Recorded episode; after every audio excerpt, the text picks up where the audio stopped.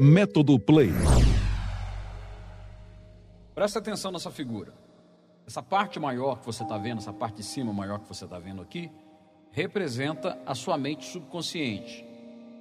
Muito bem, todas as verdades que você sabe, todos os seus princípios, todas as informações que você tem, são colocadas nessa parte aqui da sua mente. E aqui fica estabelecida as suas verdades. As verdades que foram colocadas dentro de você, sendo elas verdadeiras ou não. Você pode ter assumido como verdade, estão dentro de você e acabou. Agora, durante toda a sua vida, tudo que você vai fazendo, tudo que você vai aprendendo, tudo que você vai ouvindo, o que, que acontece? Você ouviu ou você viu, logo a sua mente recorre às verdades que já estão plantadas aqui nessa área. Está vendo aqui? Já estão aqui plantadas, subplantadas no inconsciente. Está aqui. Então você, então a sua mente, ela vai lá, você de uma forma inconsciente, vai lá conferir com as verdades que estão dentro de você. Se essas verdades que estão dentro de você, elas estiverem alinhadas com as informações que você acabou de receber, muito bem, a sua mente, o seu cérebro, você é, é como se fosse um programa de computador. Você fala assim, não, tudo bem, tem a ver com as minhas verdades. Ok, é aceitável, não é questionável, é aceitável. Só que quando você ouve, quando você recebe alguma coisa que não tem a ver com as verdades que estão estabelecidas dentro de você, o que, que a sua mente faz?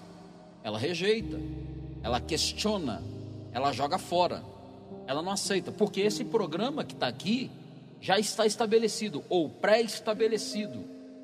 Quando é que você começa a ter mudanças?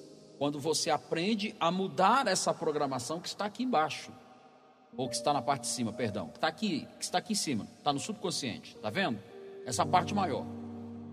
Essa parte aqui tem que ser trabalhada é a parte do inconsciente. Quando aqui é trabalhado, então você começa a mudar as suas verdades, as suas crenças. Nós chamamos de crenças que te limita. Por isso é crenças, por isso são crenças limitantes, porque elas te limitam. Aquilo que está fora da sua crença limitante, você rejeita e você então não consegue executar. É por isso que você tem vontade de fazer muitas coisas, mas você não faz.